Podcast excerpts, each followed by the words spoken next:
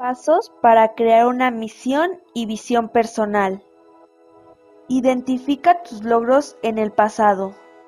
Dedícate a pensar en seis o siete éxitos recientes. De hecho, es útil anotarlos, ya que puede ayudarlo a identificar temas que encuentra recurrentes. ¿Tuvo más éxito en las actividades grupales o cuando tuvo que contribuir solo? ¿Te fue mejor en el trabajo voluntario o en una tarea que te fue asignada? Esta actividad no tiene por qué limitarse necesariamente a tu vida profesional. Asegúrate de cubrir todos los aspectos de tu vida, salud, carrera, relaciones, etc. ¿Cómo ayuda?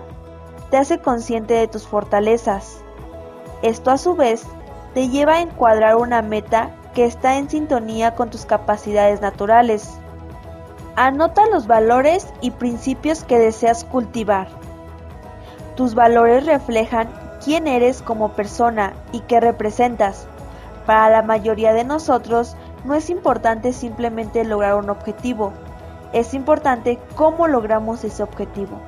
Por lo tanto, al establecer tus objetivos, es importante que pienses en tus principios.